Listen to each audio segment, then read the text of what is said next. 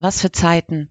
In gefühlt rasender Geschwindigkeit verändert sich unser aller Wirklichkeit. Jeden Tag ein neues Thema. Jeden Tag ein neues Fragezeichen. Podcasts, die uns die Fakten versuchen zu erklären. Und Podcasts, die uns alternative Fakten versuchen zu erklären. Von jetzt auf gleich müssen wir alle mit ständig neuen Realitäten zurechtkommen. Aber wie machen wir das? Wohin mit dem Gefühl der Ausweglosigkeit? Wohin mit der Beklemmung, den Sorgen, der Unsicherheit, der Angst? Wie können wir uns auf all die großen Veränderungen einstellen? In diesem Podcast wollen wir, Carol und ich, Jule, diesen Fragen nachgehen. Willkommen bei Resonanzen und unserem Versuch einer emotionalen Verarbeitung.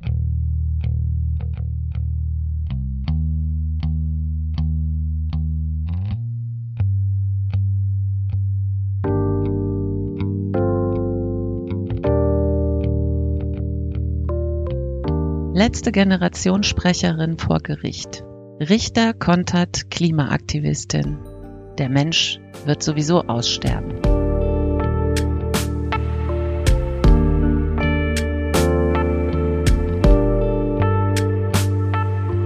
Unter Tränen verteidigt sich Klimaaktivistin Carla Hinrichs vor Gericht.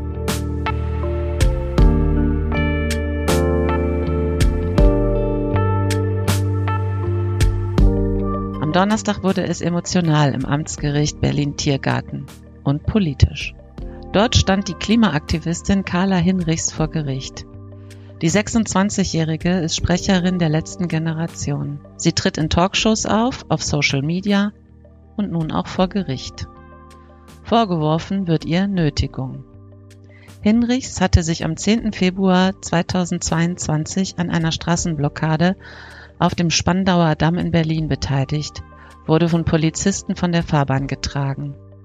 Bei der Verhandlung wird schnell klar, hier geht es um mehr, es geht um Grundsätzliches.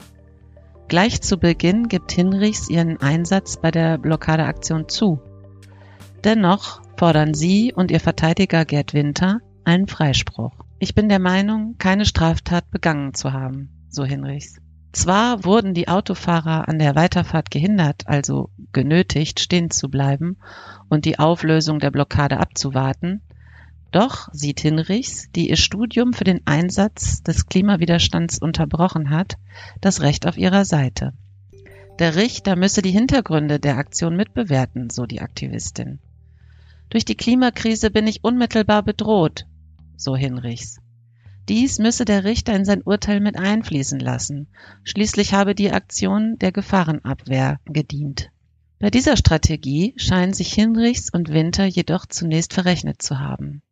Zwar scheint der Richter Christoph Weyreuter bei einem Punkt mit der Aktivistin einer Meinung zu sein, die Bedrohung durch den Klimawandel.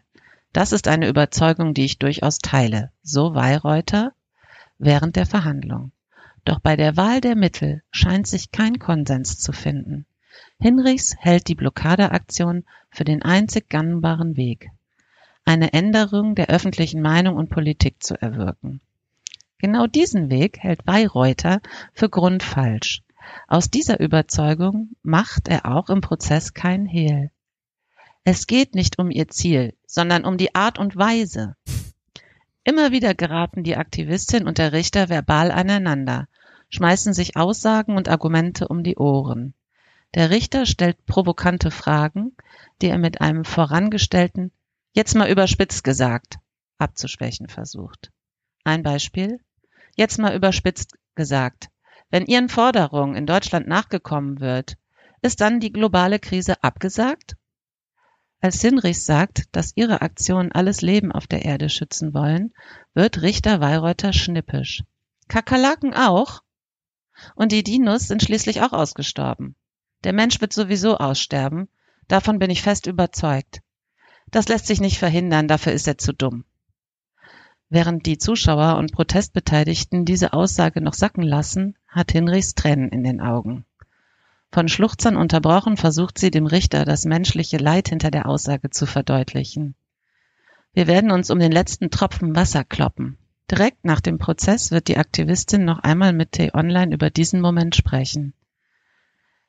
Es ist schockierend, dass Menschen gewillt sind, sehenden Auges über die Klippe zu gehen. Er hat nicht mal verstanden, wie dramatisch die Krise ist. Da bin ich emotional geworden. Ich war einfach fassungslos. Er will mich bestrafen, weil ich noch Hoffnung habe. Zu einer Klärung konnte es am Prozesstag indessen nicht kommen.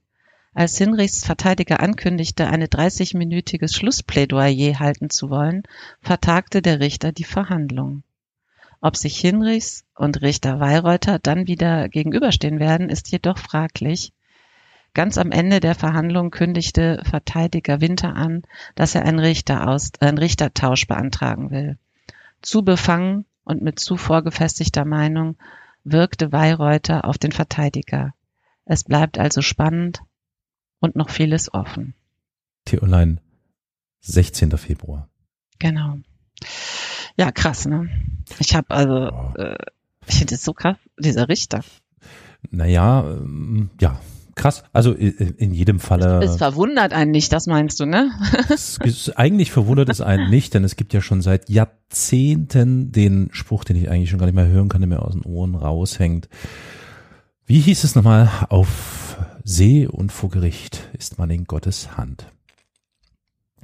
Und es macht es auch ein bisschen deutlich gerade, denn es gibt auch andere Beispiele, nämlich Positivbeispiele. Es ist interessant, dass du mit dem äh, Artikel jetzt hier gestattet bist, um zu zeigen, wie schwierig es ist, eigentlich ja, ich denke, legitimen Protest auf die Straße zu bringen. Und zwar gestern am 16. Februar hier in Dresden hat so ein Protest stattgefunden. Und zwar haben sich da drei junge Menschen auf einer relativ stark befahrenen Straße äh, platziert und hatten vor sich anzukleben haben sie, glaube ich, auch geschafft. Und ähm, naja, irgendwann wurde die Polizei gerufen, die kam und hat die dann äh, von der Straße abgemacht und äh, davon geschleppt. Und dann fuhr der Verkehr weiter und zwei Stunden später waren die dann wieder zurück und haben sich wieder dahin geklebt oder wollten es. Dabei wurde dann, glaube ich, einer der Aktivisti äh, von einem Passanten oder einem Autofahrer oder einer Autofahrerin irgendwie weggeschliffen, auf den Fußweg geschliffen, wie die das üblicherweise so tun. Mhm. Und die Polizei hat dann natürlich noch mitgewirkt und äh, hat die drei festgenommen. Dann gab es erstmal eine Ideefeststellung. Zwei der drei Aktivisti durften gehen und einer der Aktivisti ähm, ist unter der äh, Ansage oder mit der Ansage, es bestehe Wiederholungsgefahr, sollte er bis, ich glaube, 18 oder 19 Uhr des Tages in Gewahrsam genommen werden. Ja. Also etwa, ich sage jetzt mal grob, fünf, sechs, sieben Stunden in Gewahrsam, ja. weil es droht eventuell Gefahr. Äh, das musste aber natürlich aber erst einmal durch ein Gericht oder durch einen Amtsrichter in diesem Falle ähm, bescheinigt, beschieden oder beurteilt werden. Und der hat gesagt, nein, es besteht das ist, äh, das äh, sieht er nicht ein. Ähm, das ist äh, ja. Nö. Naja, so. genau, also das ist, ich glaube, das ist wirklich ja. sehr, sehr unterschiedlich. Und ich, ja. ich, warum mich das so bewegt hat und ich mich eigentlich auch darüber gefreut hat, habe über diese Nachricht hier in Dresden ist, weil ich einen dieser Aktivisten, nämlich Lars, viele Grüße an Lars, äh, kenne oder kennengelernt habe, kennenlernen durfte bei einer Veranstaltung von Letzte Generation der junge Mann ist äh, 19 inzwischen, hat schon mehrmals in diversen JVA gesessen, nachdem er inhaftiert wurde nach solchen Protestaktionen und macht das immer wieder. Und warum ich das erzähle, um sofort gegenzuhalten gegen deinen Versuch, den Protest in eine auswegslose Ecke oder so zu schieben. Gar nicht. Nein, nein, nein, nein, nein das nein, war nicht mein Versuch. Ich weiß. Gar nicht. Nein. Also wer, ja. vielleicht ganz kurz, liebe HörerInnen, warum wir heute mit diesem Thema durchstarten wie eine Rakete von Elon Musk Richtung Mars. ist ganz einfach. Der Grund ist, wir wurden durch eine Hörerin auf Mastodon ein bisschen wachgerüttelt. Sie hatte ein bisschen so das Gefühl, dass unsere Gespräche sie vielleicht noch mehr bedrücken, als sie es zuvor schon irgendwie äh, gefühlt hat. Und wir haben dann unser Programm umgeworfen, haben eine bereits aufgenommene Folge erstmal verschoben und haben dann gedacht, wir nehmen jetzt mal das Thema Protest, weil das da ganz gut reinpasst. Ja. Denn wann protestiert man denn? Ne? Man protestiert, wenn man eigentlich wirklich keine andere Möglichkeit mehr sieht, seinem Anliegen Ausdruck zu verleihen und möglichst so, dass es viele Menschen sehen, mitbekommen, vielleicht sogar interagieren oder mitmachen. Man muss jetzt hier allerdings äh, auch ein bisschen unterscheiden, denn es gibt ja unterschiedliche Protestarten. Also es gibt ja einmal die Demonstrationen, dann gibt's Kundgebungen, Streiks, Boykotte oder eben zivilen Ungehorsam und die, da befinden wir uns jetzt. Ne?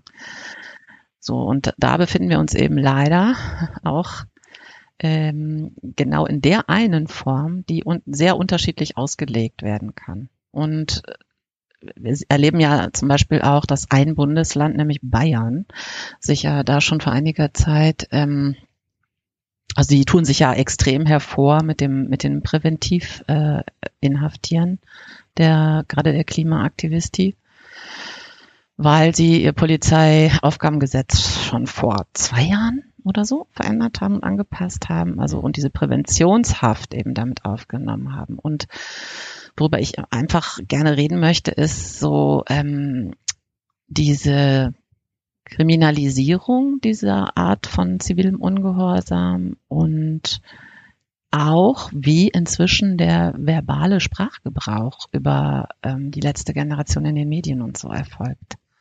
Das finde ich total bedenklich und ja, ist es ja. Äh, beängstigend, ehrlich gesagt auch. Ne?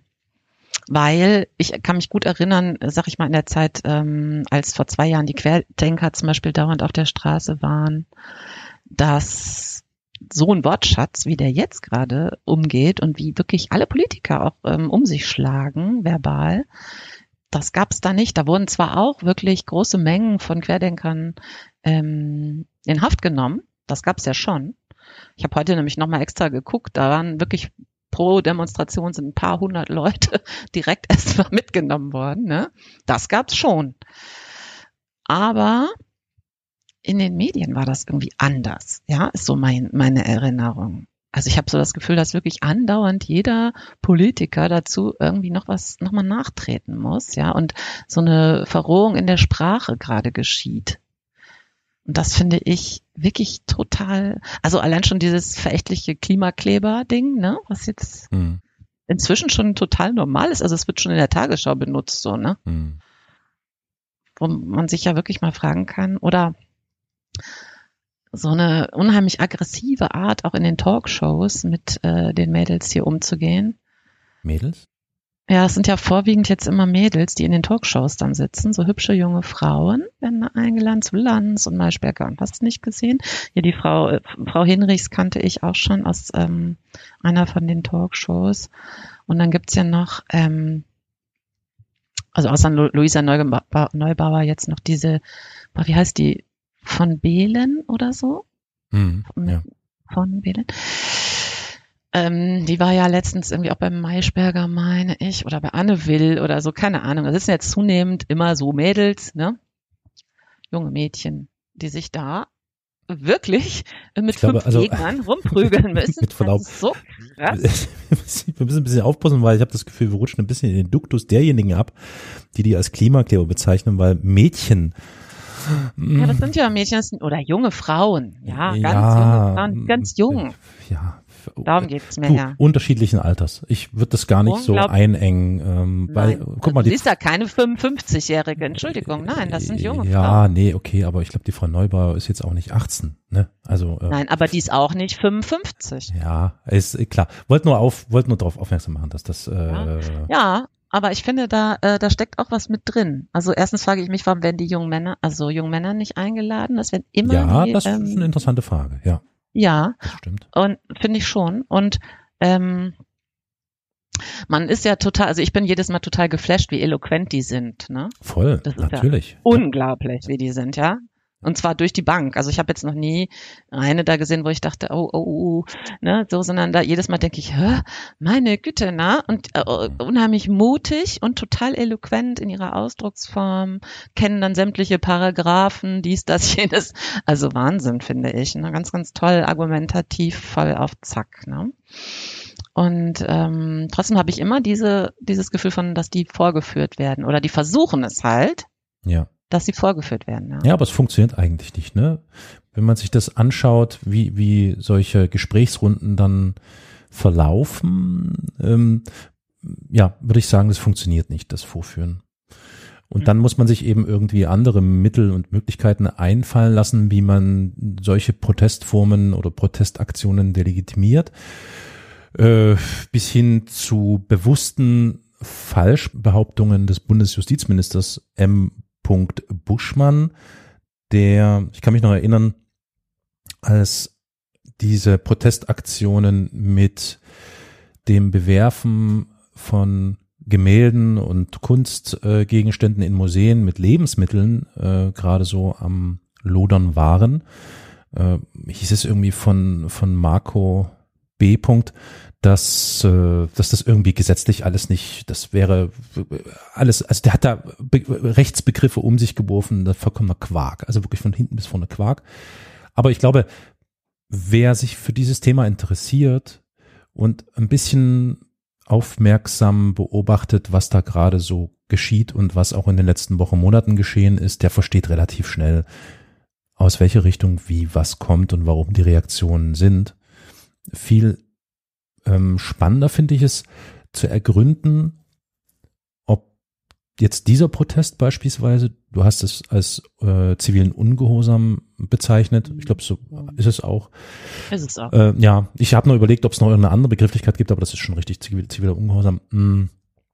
Also generell würde es mich schon interessieren, ob das Thema Protest jetzt gerade an so einem Punkt angelangt ist, wo man sich vielleicht Gedanken machen sollte, dass Protest schon immer schwieriger wird oder nicht, weil das muss ja jetzt nicht nur diese Protestaktionen der letzten Generation nee, sein, sondern ja gut, wir haben ja jetzt vor ein paar Tagen zum Beispiel hier in Dresden den 13. Februar erlebt und einige Tage vorher, wo äh, Rechtsradikale immer wieder versuchen, dieses Gedenken an die vielen Menschen, die im Zweiten Weltkrieg und die Bombardierung Dresdens und so zu missbrauchen für ihren ganzen Scheiß. Und was ich in dem Zusammenhang schon seit Jahren bemerke, ist, man hat ja irgendwie immer das Gefühl, wenn es solche Proteste gibt und Gegenproteste, dass das sehr unausgewogen ist, wie darauf reagiert wird. Also ich meine, du kommst aus dem Bot, ne? Das können wir ja verraten. Ja. Das ist ja auch kaum zu ja. überhören. Ja, und ähm, ich kann mich gut erinnern, dass, mich. dass im Bot, ich glaube insbesondere in Dortmund, Dortmund ist ja so ein bisschen so der, genau der Kern gewesen der rechten Demonstrationen, vielleicht wahrscheinlich noch bis heute.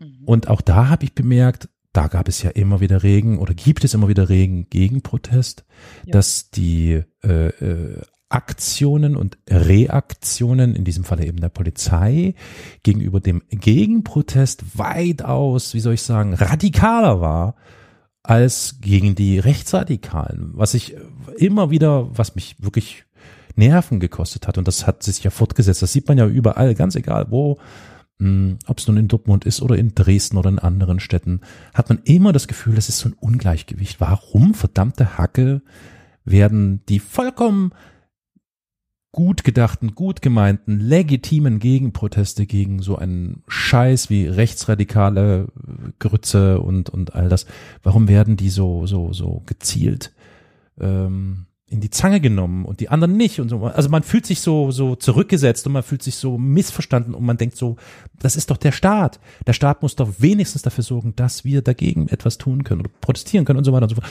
Also seit Jahren macht sich da bei mir schon so ein, so ein, so ein Unwohlsein breit, was das angeht. Weil ich das Gefühl habe, dass das vollkommen unausgewogen ist.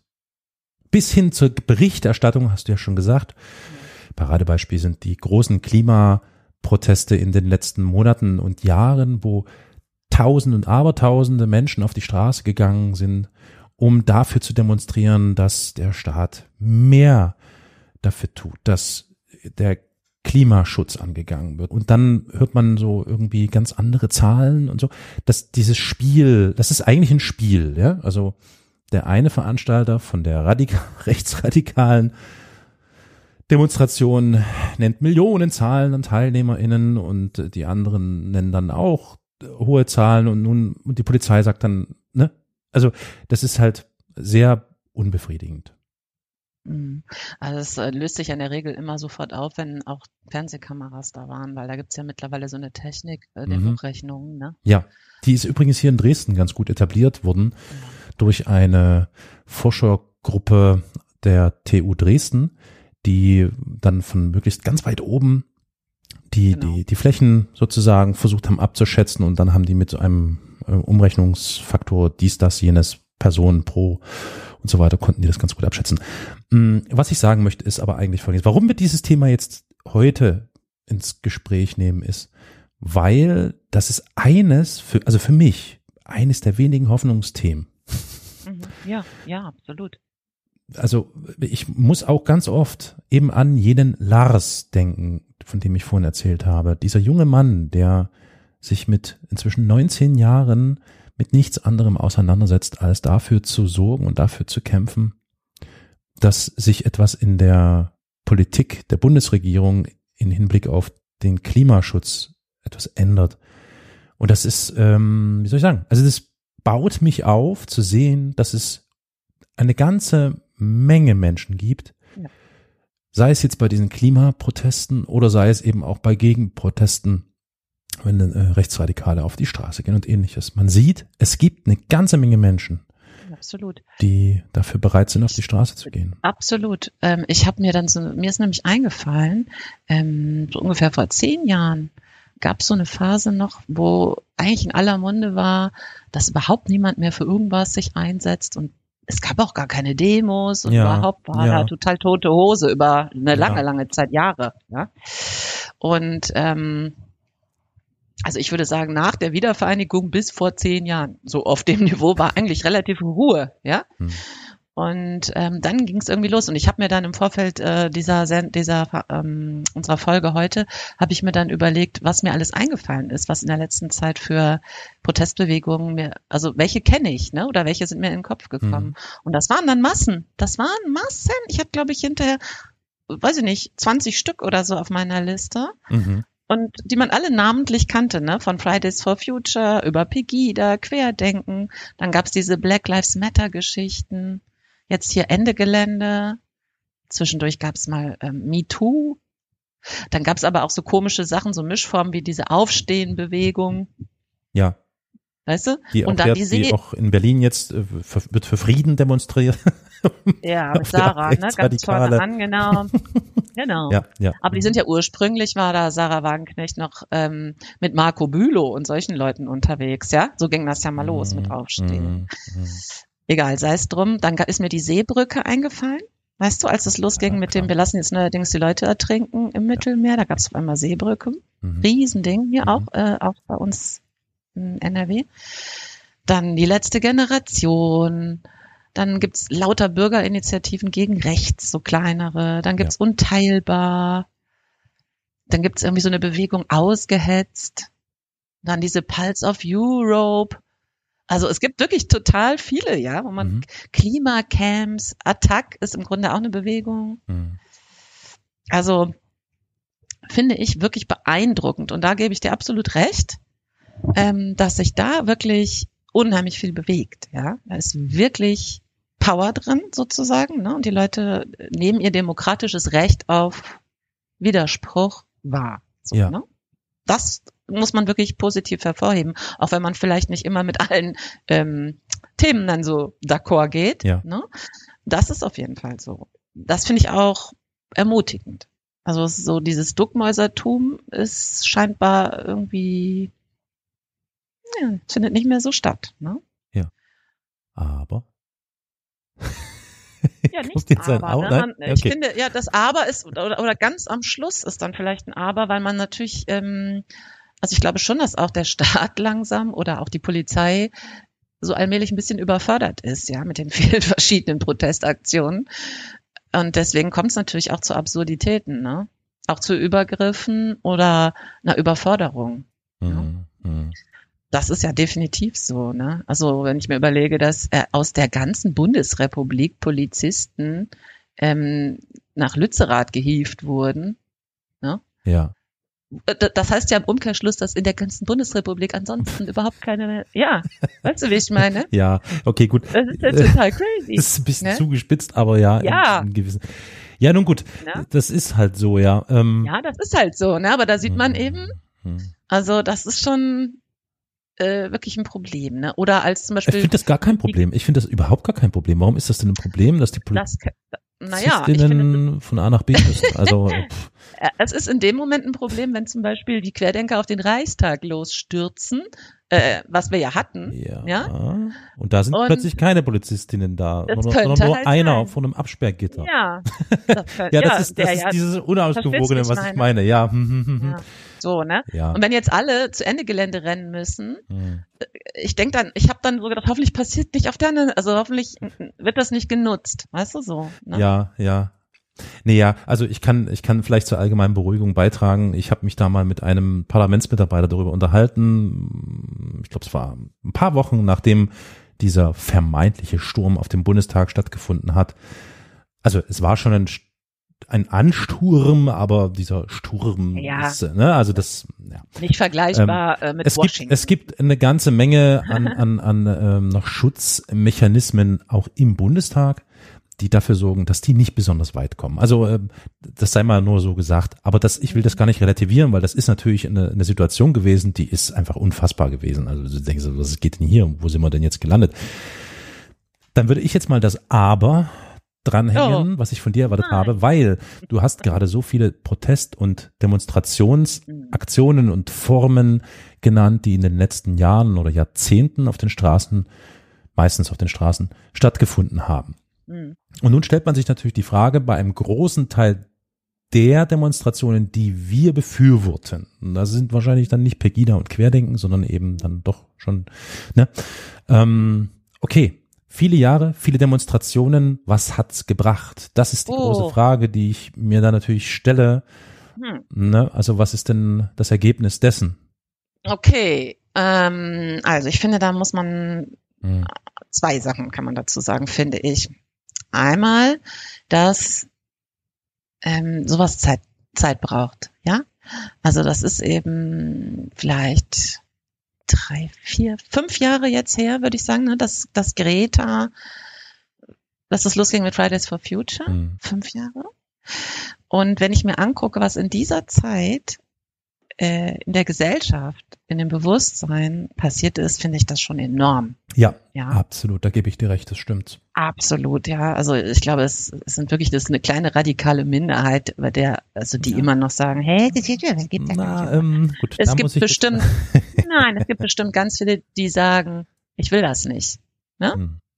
Ich will mich, ich will mich deswegen nicht verändern oder so. Das, dafür, da gibt es bestimmt viele, aber es gibt nicht mehr so viele, die sagen, hä, das ist doch, also höchstens als Masche. So, ne? Ich glaube, den aller, allermeisten Menschen, äh, auch weltweit, ist das ähm, schon zumindestens bewusst, dass es das gibt und dass es stattfindet. Und es wird ja auch ganz gut flankiert von einer großen Katastrophe zur nächsten. Ne? Hm. Ist ja auch sehr schwer jetzt, wenn ich mir an Pakistan und so denke Oh ja, ja. ähm, da jetzt einfach zu sagen, hä, wieso? so völlig normal. Ah, übrigens gibt- heute, ne, heute am 17. Februar sind in äh, Pakistan und in Indien über 40 Grad schon gemessen worden. Das Ja, ist der ja. heißeste Sommer oder Sommerbeginn. Ja, eben welcher Sommer, äh, ne? Genau. Ja, ne? Also das ist Wahnsinn. Voll krass. Ja, ist total krank. Mhm. Nee, okay. Ja. Ähm, ja, da, da, du, da gebe ich dir absolut recht. Das ist, da bin ich d'accord mit dir. Ja. Weil, weil was, was diesen Demonstrationen für den Klimaschutz und die Klimagerechtigkeit Ja. inne liegt, ist in jedem Falle, dass es gelungen ist, dieses Thema wahrscheinlich wirklich auch in die Mitte der Gesellschaft zu transportieren Das ist so groß. und ja. die Menschen so darüber debattieren, diskutieren, streiten, was auch Ja. immer zu lassen. Also Ja, das ist äh. Fakt. Man muss sich mal überlegen, dass zum Beispiel die Bürgerrechtsbewegung in den USA in den 60er Jahren, die für die Abschaffung der Rassentrennung und Gleichberechtigung von Schwarzen und Weißen kämpfte, das, das ist ja bis heute nicht endgültig durchgefochten, ne? Es ist natürlich so, dass fünf, hm, ich glaube, Civil Rights Act war 65, 64? Ja. Also die gab's ja dann, diese Verabschiedung, ne? Mhm. Also so, dass die wichtigsten Rechte für afroamerikanische Bürgerinnen und äh, Bürger geschützt wurden und so weiter. Aber es ist natürlich nicht sofort dann auch eine Überwindung des Rassismus passiert. Ne? Mhm. Das ist klar. Mhm. Aber trotzdem ist das zum Beispiel ein sehr gutes ähm, Beispiel dafür, dass Protestbewegungen oder soziale Bewegungen, die in dem Fall ja in den 50ern gestartet haben, zehn Jahre später zu dieser Civil Rights Act Verabschiedung geführt haben. Ja? Also es, ne, und da hätte man vielleicht auch nach sieben Jahren noch gesagt, hä, scheiße, das bringt vielleicht gar nichts, ne? Mhm. So wie wir jetzt auch denken, scheiße, ne, warum äh, haben wir immer noch nicht vor jeder Haustür ein Windrad und ne, so. Es passiert ja, es passiert und es passiert viel mehr, als ich erwartet habe, muss ich sagen. Und ich glaube auch, dass dieses unglaubliche Gefuchtel jetzt gegen die ähm, gegen die Klimaaktivisten, die sich ankleben, dieses Gefuchtel, äh, ich glaube ja, es ist auch ein Indiz dafür, mhm. ne? Das sitzt einfach. Genau. Ja? Ich muss dann immer denken an, äh, wie war das mal? Habermas hat da mal so ein Wort oder so, eine, so, eine, so ein Wortkonstrukt, ich glaube autoritärer Legalismus oder sowas. Das fand ich ganz, einen ganz ähm, passenden Begriff dafür, äh, zu versuchen, Grenzen zu ziehen, wie weit man denn eigentlich gehen darf. Und das erleben wir nun besonders eben durch die Politik immer wieder, wie sie versuchen zu delegitimieren und diesen Protest immer wieder damit zu beschneiden, das ist in Ordnung, ihr macht das ruhig, aber bitte irgendwie nur im Rahmen des Rechts und solche Sachen. Protest war schon immer ähm, etwas, was durchaus an die Grenzen des Rechts und äh, äh, äh gestoßen ist. Und das ist ja hm, das Wesen des Protests, möchte ich sagen. Ja, nur so kannst du auf dein Anliegen aufmerksam machen ja. und die Menschen dafür gewinnen oder zumindest ähm, ja vielleicht nicht gewinnen, aber äh, dazu bringen, darüber nachzudenken und zu reflektieren. Genau nicht, sie können halt nicht mehr weggucken, ja, wenn sie jeden Tag im Stau mhm. stehen, so auf dem Niveau. Ne? Und wir alle auch nicht, weil es natürlich durch die Medien gezerrt wird. Und ja. die sind ja auch bereit, die rechtlichen Konsequenzen zu tragen. Also es ist ja in keinster Weise so, dass sie es ablehnen, dafür vor Gericht zu gehen oder dass sie es ablehnen, dafür ins Gefängnis zu gehen. Die nehmen die Strafe ja an. Ne? Mhm. Das ist denen klar. Ja. Das, das, das ist, das ist dem inhärent und das finde ich extrem wichtig, das auch nochmal zu betonen, ja. dass diese Proteste, also insbesondere wirklich diese Klimaproteste, das ist darauf ausgelegt, komplett gewaltfrei und friedlich ja. zu demonstrieren oder zivilen Ungehorsam auf die Straße zu bringen. Ja. Das ist extrem wichtig. Ja. Und daran an, an, an, an genau diesem Punkt zerschellt alles. Finde ich, ich ja. Ähm, Finde ich auch. Ähm, die gehen ja sogar so weit, ähm, dass die, bevor die sich ankleben, hm. schon mal bei der Polizei anrufen und sagen, wir sind übrigens genau. heute um ja. äh, 17 Uhr wieder auf der Blablabla Allee. Ja, ja. Jungs, ne, ihr wisst Bescheid. So, ne? So weit ist das ja schon, ja. Ja. Das muss man sich mal vorstellen. Ne? Ja, nee, aber das ist eine und, super, äh, es ist wirklich eine, ja, eine, super, toll. ich nenne es jetzt wirklich ja, ja. Taktik, eine super Taktik, klar, die so funktionieren muss, ja. Mhm. Ja, und deswegen ist es eben keineswegs so, dass ähm, also es ist eben bekannt, es ist den Behörden im Vorfeld immer bereits bekannt. Ja. ja. Mhm. Mhm. Und diese Diskussion ist ja nochmal aufgemacht worden im Zusammenhang mit ähm, mit der jungen Frau unterm Bulldozer und so weiter und so fort, ne? Letztes Jahr wo angeblich der Rettungswagen nicht schnell genug ähm, vor Ort sein konnte, weil irgendwelche Leute auf der Straße geklebt haben, so, ne? Mhm. Und da hat sie sich ja hinterher herausgestellt, dass es einfach ähm, eine falsche Erzählung ist. Mhm. Dass sich das aber dann anders darstellt, wird eben nicht groß in den Medien aufgemacht. Ja, sondern es wird halt das Leid der Familie, der Frau, die verstorben ist, ja. wird durch die Medien gezogen, was ja auch ein Leid ist, ja, so. Aber ähm, aber es wird instrumentalisiert. Es wird ja. halt total instrumentalisiert und ja. es wird eben überhaupt nicht darauf eingegangen, wie genau das Vorgehen der Klimaaktivisten ist. Ja, wie die jeweils das planen, wie die das machen und dass äh, die Sicherheitsbehörden im Vorfeld immer informiert sind. Und die außerdem immer, gerade in Berlin, ähm, eine, eine Spur freilassen für Rettungsgasse, als Rettungsgasse. Richtig. Ja. ja. Auch das ist das grundlegende Prinzip, dass ja.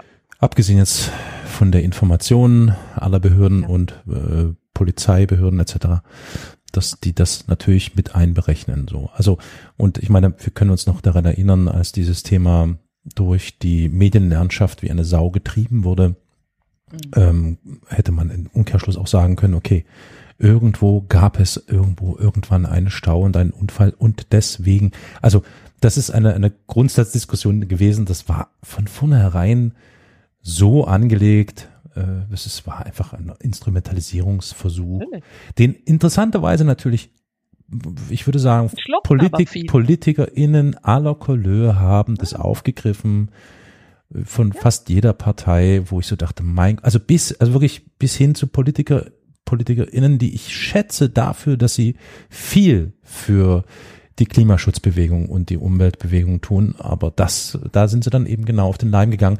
Und das ist, glaube ich, so ein bisschen auch bedauerlicherweise diese Tendenz, die du ja schon die ganze Zeit anmahnst, dass Dinge benutzt werden, instrumentalisiert werden, dass man versucht, auch medial das auszuschlachten. Zum einen, um das zu delegitimieren und zum anderen, um damit natürlich auch Aufmerksamkeit zu erregen. Ne? Also ich meine, da sei von, von, von ran äh, die, die Bild genannt und diese ganzen Schmierblätter, die andauernd so etwas machen und regelrechtes darauf anlegen, Shitsturms und äh, ganz groß Aufregung zu erzielen damit. Äh, da fällt mir gerade ein, ist auch jetzt erst ein Tag oder zwei Tage alt. Da gab es auch wieder so einen Versuch, erinnert mich ein bisschen an unser Gespräch äh, Realitätsverleugnung und Corona und äh, Christian Drosten. So ähnlich ist es, ähm, wie hieß, wie heißt sie denn, äh, Katja Diel gegangen, mhm. die äh, oh ein Interview Bei gegeben hat. Ne? Nee, nicht beim, äh, oh nee, nee, sie hatte irgendwo ein Interview gegeben oder so und irgendein ein Wurstblatt, ich glaube die Rostocker Zeitung oder irgend sowas, nee, die Schleswig-Holsteiner Zeitung oder irgend sowas, hat einen Satz rausgenommen aus diesem Interview und als Überschrift da reingeballert, nämlich wir wollen, wir wollen euch die Autos wegnehmen oder so. Ja.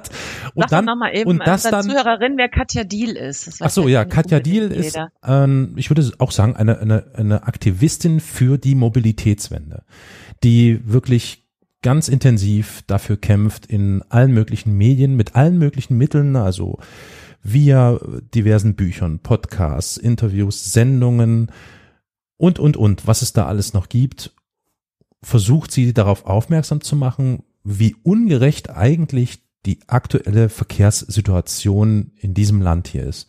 Ja. Und sie versucht dann auch aufzumachen, wo man ansetzen kann, um Gerechtigkeit herzustellen. Das beginnt jetzt nicht nur bei der klassischen Frage Fahrradfahrer vor Autofahrer oder Autofahrer vor Fahrradfahrer, sondern es geht um die grundlegende Sache, wie kann es eigentlich sein, dass äh, Autofahren so wenig barrierearm ist? Das heißt, Menschen, die vielleicht gar nicht in der Lage sind, Auto zu fahren, sind aufgeworfen ohne Auto, weil alles auf das Auto zentriert ist und so. Also ganz tolle Frau, ganz interessante ganz Themen, die sie da immer wieder ins Spiel bringt, auf eine wunderbar rationale, sachliche Art und Weise.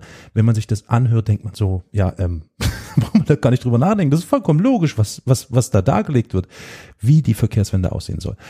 Also das ist Katja Diel und äh, die ist jetzt zum Beispiel auch im Feuer äh, diverser konservativer und ähm, ja, wie soll ich es denn nennen? Ja, Autozentristen.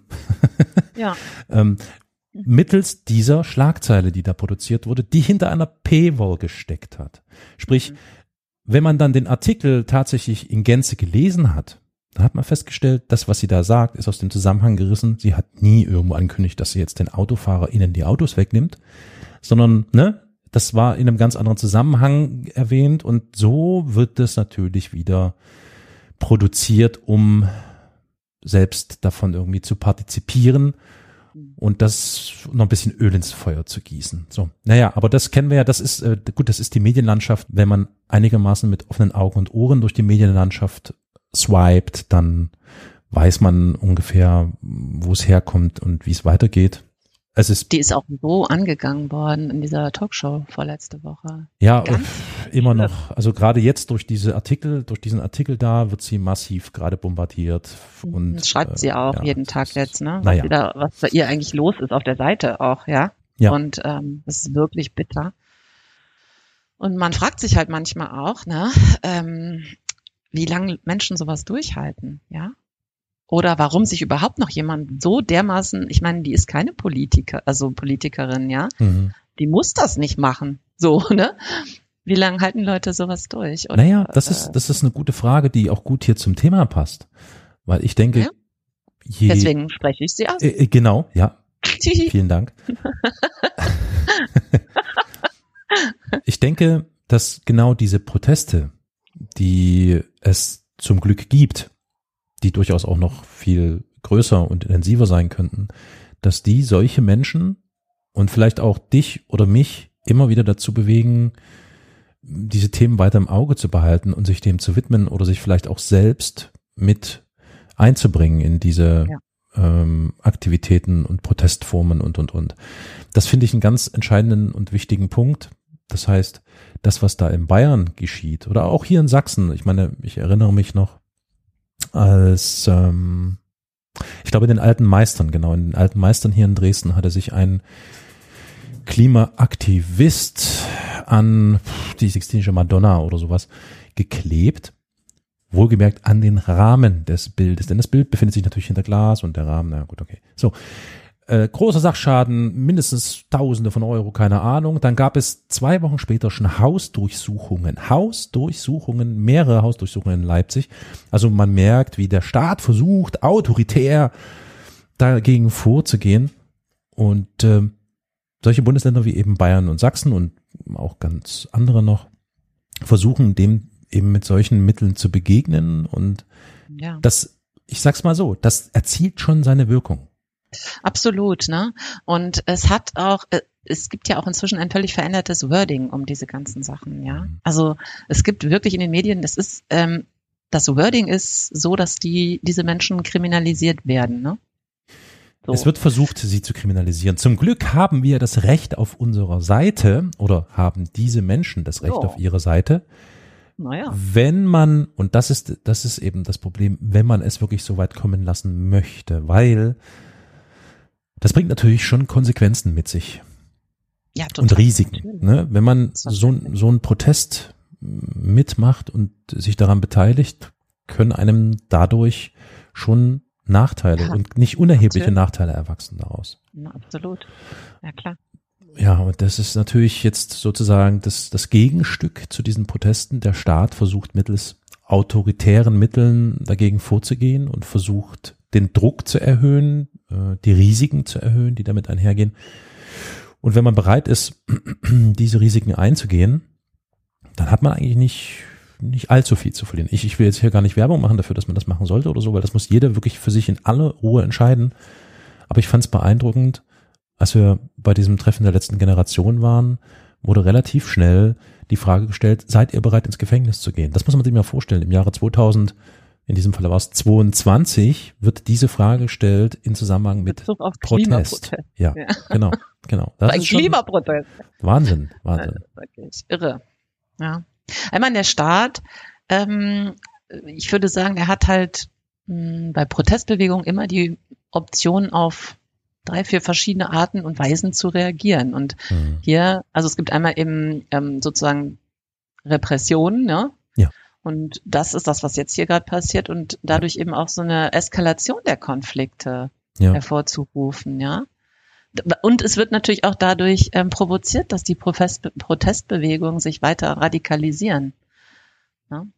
Und die Konflikte mit dem Staat ja. sich auch verschärfen. Ja, ja gezwungenermaßen. Wenn natürlich die Gesetzgebung so immer wieder weiter angepasst und justiert wird, ja. dann äh, gehört da gar nicht mehr viel dazu. Da muss man sein Protestverhalten gar nicht großartig ändern. Mit der Zeit kann es sein, dass man dass das dann irgendwann tatsächlich rechtlich immer schwieriger wird. Na genau, da wird die Versammlungsfreiheit ja. irgendwann ja. eingeschränkt und so weiter mhm. und so fort. Ne? Das ist einfach so ein Kontrollmechanismus, ne, der dann so passiert. Und was aber wiederum auch passieren wird, ist ein ähm, Verlust des Vertrauens in die Regierung. Mhm. Und das geht, glaube ich, über die Aktivistie weit hinaus. Mhm. Weil das ist auch was, also ich klebe mich jetzt nicht auf die Straße und trotzdem mh, hm, vermittelt mir das Geschehen, aber diesen Vertrauensverlust, ja. ja. Oder ich spüre den auch, ne? Weil ähm, gestern zum Beispiel Ich glaube, das war aber in Österreich, aber ist letztendlich egal. Ich glaube, in Wien hat sich ein, ist ein Aktivist von, ähm, von einem Polizisten, also der hat sich angeklebt und der Kleber wird ja normalerweise dann mit so einem Zeugs gelöst, ja. ne? bevor die die da wegschleifen. Und der hat sich angeklebt und das sind, ist ja nun mal Sekundenkleber. Ja. Und der Polizist hat den Mann da weggerissen, oder jungen Mann, mhm. und äh, die ganze Hand ist offen ne, gewesen. Mhm. Mhm. Also ganz, ganz schrecklich. Es gab dann Bilder auf Twitter von dieser Hand. Ähm, und auch Bilder von dem, wie der Polizist den dann da weggerissen hat. Und dann war ähm, eine vielleicht 50-jährige oder zwischen 50 und 60-jährige andere Aktivistin dabei, die ein kurzes Interview gegeben hat. Das habe ich auch noch vertwittert dann, die dann gesagt hat, also das, das ist, geht einfach zu weit, so, ne, weil wir nehmen hier auch, also, mhm. ne, es war angekündigt, es war mhm. klar, wir kleben uns jetzt an. Mhm. Ähm, das führt natürlich zu einem irrsinnigen Vertrauensverlust, ne, wenn dann sowas passiert, ja. Mhm. Und äh, das äh, halte ich für sehr problematisch, ne? wenn die nämlich alle jetzt das Gefühl haben, dass ihre Meinung und Bedürfnisse nicht respektiert werden, dann passiert natürlich irgendwann, oder es kann passieren, dass so ein, so ein Abwenden von Politik passiert. Das erleben wir ja auch jetzt schon in Teilen. Ja, ne? eben. Mhm. Und auch ein Abwenden vom Staat. Ja. Mhm. Und ab, andererseits ja. Andererseits kann es eben auch dazu führen, dass Repressionen des Staates dazu führen, dass die Protest Protestbewegungen sich weiter verstärken. So sieht es ja. aus, ja. Das kann natürlich mhm. auch passieren, natürlich. Ja. Also ich Wenn sich die Bürgerinnen und Bürger bedroht fühlen, äh, dann ist natürlich die Solidarität gleichzeitig genau, auch genau. Ähm, vielleicht ne, wächst die dann auch. Ich glaube, das das das äh, das ist ganz interessant zu beobachten. Also wenn man sich so mh, hm, diese Protestaktionen auf den Straßen äh, unseres Landes anschaut, dann gibt es zum einen natürlich die Fraktion, die mit ihren Fahrzeugen und dem Kühlergrill bis fast ans Gesicht ranfahren, derjenigen, die mhm, auf der Straße ja. sitzen, was ja vollkommen asozial, also es ist mir ein vollkommenes Rätsel, wie man, was, ist doch was einer geht, jetzt über den Tod gefahren. Was geht denn, ja, also, ne, das ist die eine Irre. Fraktion. Und dann gibt es aber eine ganze Menge Menschen, die das ähm, gewissermaßen vom Seitenstreifen aus beobachten und denen wirklich Unterstützung geben und hm, denen ja. Lob zusprechen und Mut zusprechen und Danke sagen. Und ich glaube, das ist extrem wichtig. Also das hm. vielleicht mal so in die Runde geworfen Absolut. für diejenigen, die vielleicht irgendwie in die Gelegenheit kommen und solchen Protestaktivisten begegnen. Ähm, wenn ihr das Gefühl habt, dass das richtig ist und gut ist, was sie da tun für eine gute Sache, dann sagt denen das. Das ist extrem wichtig. Das hatte ich auch in dem Treffen, hatten wir darüber gesprochen, wo er gesagt hat, das ist, es tut so gut, wenn die Menschen zu einem kommen und einem Tee geben oder ja. einfach Danke sagen oder was zu bleiben, essen bringen und stehen bleiben und mit denen, ja. ja, genau. Also das Gegenteil von beschimpfen, wegschleifen, wegprügeln, ja. keine Ahnung. Das ist total wichtig und ich glaube, ja, das wird auch weiter zunehmen. Denn ich denke schon, glaube ich auch. Es braucht Zeit und es ist schmerzhaft und es ist traurig zu sehen, wie die Reaktionen auf staatlicher und auf gesellschaftlicher Seite sind.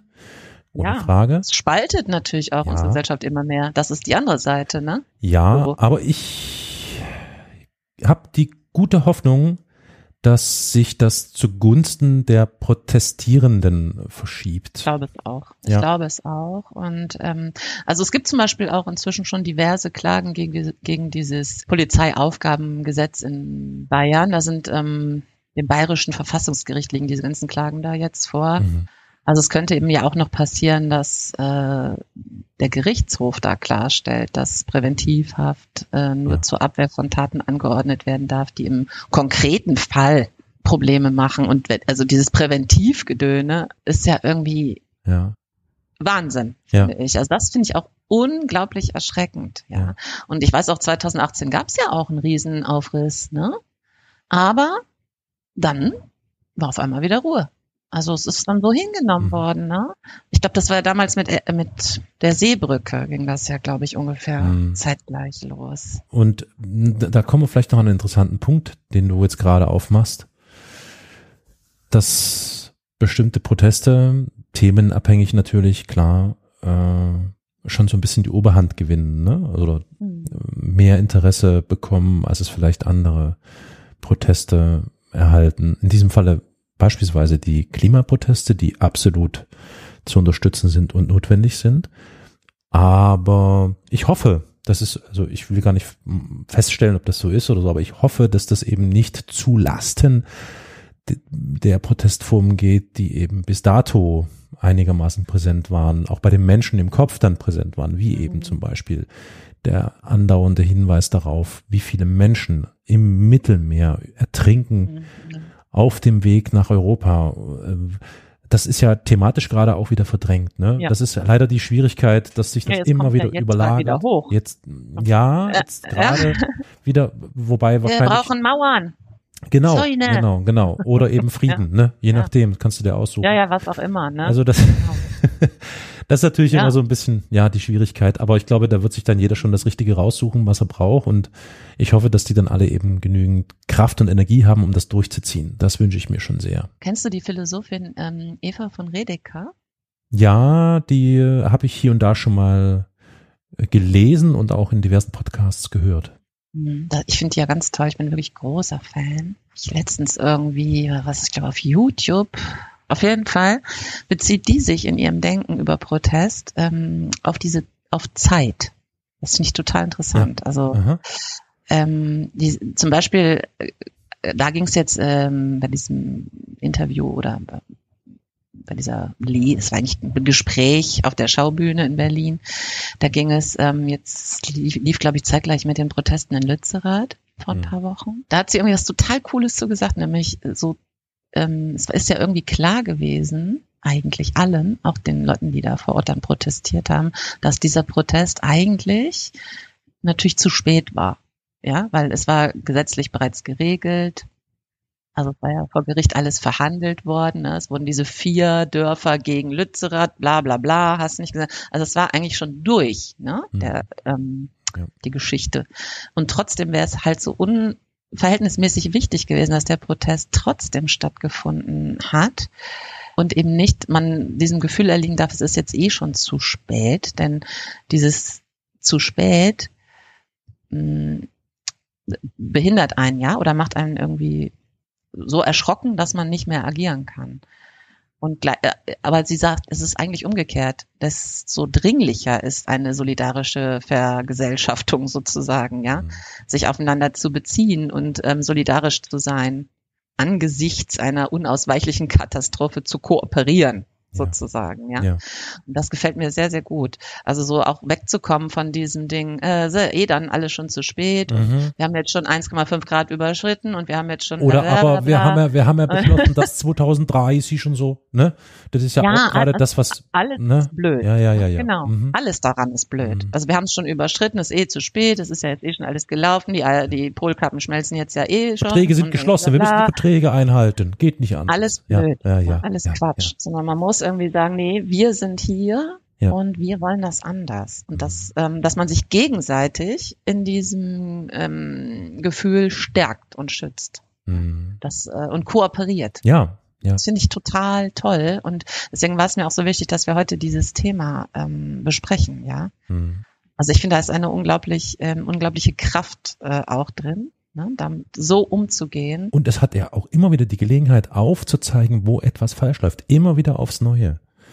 Ja. Ja, selbst absolut, wenn es ja. zu spät ist, vermeintlich zu spät ist. Ja, ist selbst wenn Verträge abgeschlossen wurden und das alles legitim ist und genau. rechtskonform und keine Ahnung, ja. soll und darf das ja nicht daran hindern, dass die Menschen darauf hinweisen, dass es nicht richtig ist. Ja. Natürlich. Ja, Lützerath ist ein, ist ein Beispiel, genau. Wir hatten jetzt vor ein paar Tagen hier in, in Dresden den Heibo, also den Heidebogen, wo eine sehr große Waldfläche gerodet werden sollte, um dort Kies abzubauen. Und dort haben schon seit vielen Wochen campen dort äh, AktivistInnen, um zu verhindern, dass diese Fläche gerodet wird. Und das ist jetzt natürlich alles geräumt worden und keine Ahnung und Polizei und Journalisten durften nicht rein und naja, ne, wie das übliche ja. Schema. Und der sächsische Umweltminister, ein grünen Politiker, hat dazu auch kein Statement abgegeben, hat gesagt, das ist nicht notwendig, das sind ja alle vertreten, das ist so diese Realo-Politik-Sache, ne, so dieses, äh, ja, nee, ist ja klar und wir haben ja die Klimaziele sind ja beschlossen und so, ne? Also keine Sorge, das funktioniert schon und wir müssen, ja jetzt, wir müssen die Verträge einhalten. Tut mir leid, sorry. Nee, natürlich nicht. Ja. Und da ist es echt extrem gut und wichtig, dass die Menschen trotzdem dann äh, mhm. an dieser Stelle weitermachen. Und wie du sagst, ich finde auch, das hat so eine Kraft und so eine Energie, ja. Ja. dass, also äh, gibt mir wirklich immer wieder aufs Neue so einen, so einen positiven Schub, dass ich sage, okay, es ist noch nicht Hopfen und Malz verloren. Es gibt noch eine ganze Menge Menschen, die ähm, genauso empfinden, wie ich es tue, die sich für das Richtige einsetzen und dafür ganz viele Dinge durchaus auch in Kauf nehmen. Ich finde, man kann sich da ein gutes Beispiel auch immer wieder nehmen, äh, an dem, wie die aktuelle Lage im Iran ist bezüglich der Danke, Proteste das wollte ich vorhin auch noch besprechen, ja. Ja. Da gibt es ja seit Jahren eigentlich eine Frauenrechtsbewegung, ja, die gab es mhm. ja schon viele, viele Jahre, die ähm, dafür Verbesserung der rechtlichen und sozialen Gleichstellung der Frauen gekämpft haben. Ja. Und in den letzten Jahren hat es auch verstärkt Proteste von Frauen gegen die vorgeschriebene Verschleierungspflicht im öffentlichen Raum gegeben und solche Sachen. Ne? Das gab es ja alles. Und jetzt ist es halt in diesem Jahr oder im letzten Jahr war das ja jetzt schon so aufgerissen. Und ähm, da kann man mal wirklich von Repression reden. Ja, da werden Menschen geköpft, hingerichtet, eingeknastet, vergewaltigt, ähm, gefoltert und so weiter und so fort. Ja, ähm, und die lassen sich ja nun auch nicht einschüchtern. Ne? Das kann man ja wirklich nicht behaupten, dass der Protest. Also ich, ich letztens eine Doku gesehen, da sind total viele Frauen völlig selbstverständlich ohne Kopftuch inzwischen in den Straßen unterwegs. Die wissen ganz genau, natürlich kann man die jetzt abgreifen, aber die leben inzwischen einfach so, die leben das. Mhm. Fertig. Mhm. So, ne? Und das finde ich halt, das ist so beeindruckend und so, ähm, ja. also da reden wir ja hier alles, es ist ja alles Firlefanz hier bei uns dagegen, ja, das muss man wirklich sagen. Ne? Ja, Wenn man dann mal natürlich. eine Woche irgendwo äh, in Präventivhaft ist ja Firlefanz dagegen. Ja. Also das, das äh, ist auch wirklich so ein Punkt, der, der, also das macht mich wirklich fertig, dieser Iran. Ja, ja. Ähm, das ist wirklich ich meine, wann, wann ging es los? Im November letzten Jahres, wenn ich mich nicht täusche, so in nee, der Drehe, ne? Vorher. So. Nee, vorher schon. Ich glaube Oktober. Gut, Oktober. ja, also irgendwie in der Drehe Oktober, November letzten Jahr, also 2022, ja, begannen diese Demonstrationen und ha haben auch aus dem Ausland einen, einen großen Schub bekommen, weil kurzzeitig dieses Interesse auch hierzulande und in Europa ja. und in anderen Ländern dafür da oh. war. Und dann kam Weihnachten. Mhm. Also es war schon ein bisschen vorher, Nikolaus oder so. Dann kam Nikolaus oder so, also irgendwie Anfang Dezember und vorbei. Also du hast in den Nachrichten ja. nichts mehr vernommen. Dann war plötzlich Funkstille und du musstest schon sehr gezielt vielleicht irgendwie in irgendwelchen Netzwerken irgendwelchen Menschen folgen, die darüber regelmäßig berichten. Sonst wäre das, sonst geht einem das vollkommen verloren und man ja. merkt es gar nicht. Und jetzt vor ein paar Tagen ging es da aber wieder los, ne? Also irgendwie. Äh, das ist auch immer so ein Problem mit dieser ganzen Aufmerksamkeitsökonomie ja. oder wie nennt man ja. das? Ne? Jetzt sind einfach dann zwischendurch wieder so, äh, also es sind einfach so viel krasse andere Sachen auch, ne? Und dieses schreckliche Erdbeben-Dings irgendwie und wie jetzt schon wieder die Türkei Syrien äh, bombardiert, trotzdem, ja. dass da alles ist und so weiter, ja. ja. Also wo man auch echt denkt, so, äh, also man weiß dann manchmal auch gar nicht, ähm, wohin man jetzt gerade schon wieder gucken soll. Ne? Mhm. Aber deswegen fand ich es halt so schön, dass wir jetzt heute über dieses Thema gesprochen haben, weil ähm, so niederschmetternd und oft mit Rückschlägen und so verbunden sich das alles anfühlen mag glaube ich trotzdem daran, dass da ähm, also erstens sowieso eine große politische und gesellschaftliche Kraft drin steckt, aber auch, dass sich eben, wenn man wirklich ne, vor fünf Jahren die kleine Greta da mit ihrem Schild irgendwie, ne, und wo wir jetzt sind, das ist doch irre. Das ist irre. Ne, und daran müssen wir irgendwie uns festhalten und auch gucken und nicht verzagen, weitermachen. Ja, wir dürfen nicht ungeduldig werden oder so, ne? Also doch, doch, wir müssen ungeduldig sein, das ist schon richtig, ah. aber wie soll ich sagen? Aber auch zuversichtlich. zuversichtlich, ungeduldig, ja, das ist äh, genau so, ist, äh, ja, genau. Ja. Es braucht seine Zeit bedauerlicherweise und Leider. man wird dann immer so unruhig, aber nee, genau, zuversichtlich. Und solidarisch. Und solidarisch. Zum Ausklang ähm, würde ich gerne noch einen Artikel aus der Taz vorlesen. Mhm. Die Aktivistin Carla Hinrichs blockiert für die Gruppe Letzte Generation Straßen. Ursprünglich wollte sie Richterin werden, Jetzt ist sie Angeklagte. Taz Doppelpunkt. Frau Hinrichs, Sie stehen am Donnerstag für eine Aktion der letzten Generation vor Gericht. Ursprünglich wollten Sie ja, wollten Sie da ja mal beruflich hin, oder? Carla Hinrichs. Ja, Ich dachte, dass ich mal auf der anderen Seite von dem Richterpult sitzen würde. Ich habe Jura studiert, um für mehr Gerechtigkeit in der Gesellschaft zu sorgen. Ich habe aber leider merken müssen, dass sich das Zeitfenster schließt, in dem wir handeln können, um die schlimmsten Folgen der Klimakrise zu verhindern. Deswegen habe ich mich in der Pflicht gesehen, Widerstand zu leisten und stehe jetzt als Angeklagte vor Gericht. Was genau wird Ihnen vorgeworfen? Mir wird vorgeworfen, dass ich im Februar eine Straße blockiert habe und damit Menschen genötigt haben soll. Manche ihrer Mitstreiterinnen verteidigen sich vor Gericht selbst. Sie auch? Ich werde mich zusammen mit meinem ehemaligen Juraprofessor Gerd Winter von der Uni Bremen vor Gericht verteidigen. Wir haben gemeinsam die Verteidigung vorbereitet. Er unterstützt mich in meinem Protest. Fällt es Ihnen leicht, an Ihrer eigenen Verteidigung zu arbeiten? Ich durfte in meinem Studium sehr viel über das Rechtssystem lernen und auch, welche Strafbarkeiten in Frage kommen. Ich habe aber auch gelernt, dass Recht oft Abwägungssache ist. Das ist auch in meinem Fall so und in unseren Fällen. Wir setzen uns nicht leichtfertig auf die Straße. Wir sind friedlich, wir protestieren für das Überleben von zukünftigen Generationen und für unser eigenes Leben. Da ist abzuwägen, ist es abzuwägen, ob es nicht verhältnismäßig oder sogar gerechtfertigt ist, dass durch uns Menschen im Stau stehen. Diese Argumentation hat bislang selten zu Freisprüchen geführt. Verstehen Sie das? In der Klimakrise, also auf dem Weg in eine absolute Katastrophe, müssen wir uns alle fragen, ob das, was wir bisher machen und wie wir im Moment auf die Dinge blicken, noch das Richtige ist. Das müssen sich auch die Richterinnen fragen. Und das ist für die natürlich erstmal eine Neuheit.